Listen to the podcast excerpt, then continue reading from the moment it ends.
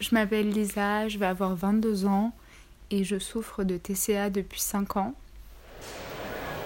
Il nous est tous arrivé de manger en excès ou trop légèrement, de grignoter parce que l'on est stressé ou que l'on s'ennuie. Le trouble du comportement alimentaire, ce n'est pas un simple écart, c'est vraiment une maladie.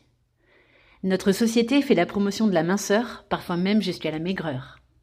Cette tendance peut s'avérer dangereuse puisqu'elle participe au développement de certains TCA, troubles du comportement alimentaire. Lisa est anorexique depuis 5 ans. J'ai pas pris conscience de ma maladie euh, avant d'être hospitalisée pour d'autres troubles. J'étais beaucoup dans le déni et dans le refus sur la maladie, c'est-à-dire que je n'étais pour moi pas malade. Mon poids euh, le plus bas a été 40 kg pour 1m62 et mon poids le plus haut 52 kg. J'ai toujours une image déformée de moi, je me trouve toujours euh, grosse, euh, même si les gens ne me le trouvent pas en fait. Mais comment s'y retrouver dans toutes ces pathologies? Morgane nous détaille les différences et similitudes de ces troubles. Lorsque l'on parle de troubles alimentaires, on pense très spontanément à anorexie et on imagine une jeune fille, adolescente, mal dans sa peau, qui souhaite juste être maigre ou disparaître. La réalité est un petit peu différente. Les troubles alimentaires, ce n'est pas que de l'anorexie, c'est aussi de la boulimie, de l'hyperphagie, de l'orthorexie et d'autres maladies au nom tels que pica, night eating disorders, diaboulimia.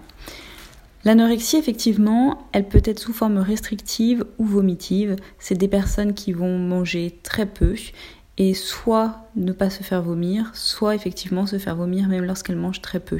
La boulimie, ce seront des personnes qui vont manger de grandes quantités d'aliments et qui se feront vomir systématiquement. L'hyperphagie, ce sont des personnes qui vont manger de très grandes quantités d'aliments et qui ne se feront pas vomir. La boulimie a d'autres euh, mécanismes de purge qui vont être la prise de laxatifs, qui vont être l'hyperactivité. L'hyperphagie peut conduire à l'obésité, vu qu'il n'y a pas de mécanisme de purge. Et euh, donc c'est effectivement cliché de penser que ça touche que des femmes, euh, que des filles adolescentes. Les troubles alimentaires touchent toute catégorie de personnes, tout âge, des hommes, des femmes. Effectivement, ça touche plus de femmes. Euh, on dit que sur la population de personnes qui souffrent de troubles alimentaires, ce qui peut représenter jusqu'à 8 millions de personnes en France si on touche, si on compte les personnes qui sont en obésité. Euh, sans les, troubles alimentaires, anorexie, boulimie, hyperphagie touchent, on dit, euh, un homme sur 10 parmi ces maladies, enfin une, personne sur dix parmi ces maladies est un homme. Euh, par contre, lorsqu'on va jusqu'à l'obésité, là, ce sont plus les hommes qui sont touchés. Pour m'en sortir, c'est compliqué, je suis mitigée, j'ai très très peur de prendre du poids lors d'aujourd'hui. J'en pèse 43 euh, et, et j'ai extrêmement peur de prendre le moindre gramme. Je compte toujours mes calories, mais j'essaye de me peser une seule fois par semaine. Et, je, suis suivie par plusieurs médecins. Je pense que pour s'en sortir, il faut avoir un, espèce de déclic. J'attends, j'attends le mien, mais j'ai bon espoir. Morgane Soulier l'a eu ce déclic. Difficile d'imaginer, en voyant cette jeune entrepreneuse dynamique de 34 ans, qu'il y a encore 3 ou 4 ans, elle pesait à peine 32 kilos. Avec le soutien de professionnels, elle a développé Feel Hit, une application pour aider les anorexiques, les boulimiques, jusqu'à la guérison. Les troubles alimentaires sont des maladies très difficiles à soigner qui nécessitent en général de nombreuses années de soins. C'est pour ça que j'ai créé Filit, F2E-L-E-A-T,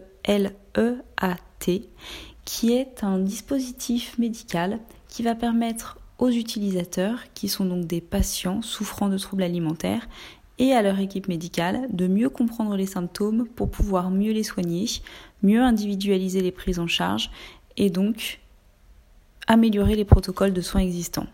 Dans l'application, les personnes vont enregistrer au quotidien leurs repas, mais également ce qu'elles ressentent, ce qu'elles vivent, leurs émotions, leurs ressentis corporels, et ainsi les médecins vont pouvoir mieux comprendre le vécu au quotidien de leurs patients. Ariane Grumbach se définit elle-même comme une diététicienne gourmande et anti-régime. Auteure de plusieurs ouvrages sur le sujet, elle a gentiment accepté de répondre à nos questions.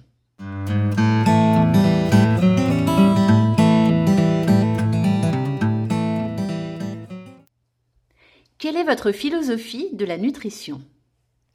Ma philosophie de la nutrition, c'est d'aider les personnes à faire la paix avec la nourriture et avec leur corps. C'est défendre le plaisir de manger sans privation, c'est la lutte contre les régimes et l'obsession de la minceur. Et puis c'est aider les personnes à se reconnecter à leur corps, à leurs sensations, à se refaire confiance pour atteindre un juste poids, euh, une silhouette avec laquelle elles se sentent bien. Quel est le rôle de la diététicienne dans la prise en charge de l'anorexie mentale? La prise en charge d'une personne qui souffre d'anorexie mentale, c'est pluridisciplinaire avec le médecin, un psychologue ou psychiatre et puis la diététicienne. Et le rôle de la diététicienne, c'est euh, notamment peu à peu d'élargir l'éventail des aliments que la personne accepte de manger euh, sans en avoir peur. Ce suivi, évidemment, il est différent selon chaque personne et puis il est différent selon qu'il s'agisse d'anorexie, de boulimie, euh, d'hyperphagie notamment.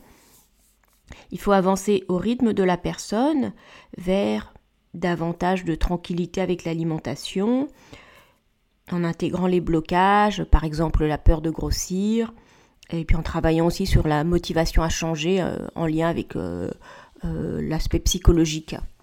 Comment s'alimenter quand on a un dégoût de la nourriture? Si on a un dégoût de la nourriture, la première chose à faire, c'est de comprendre pourquoi, d'où ça vient, de quand ça date. Est-ce que c'est une question globale liée à un contexte, euh, à une problématique émotionnelle, ou est-ce que c'est une question d'odeur, de goût, de texture? Est-ce que ce dégoût, il est sur tous les aliments ou certains en particulier? Donc on peut manger ce qui passe et puis travailler petit à petit en étant accompagné à élargir ce qu'on mange et retrouver de la tranquillité peu à peu.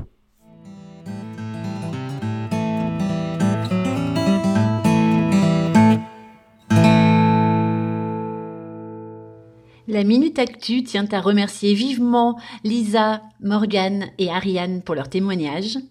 Vous pouvez retrouver toutes les références et coordonnées sur le blog ou sur le site.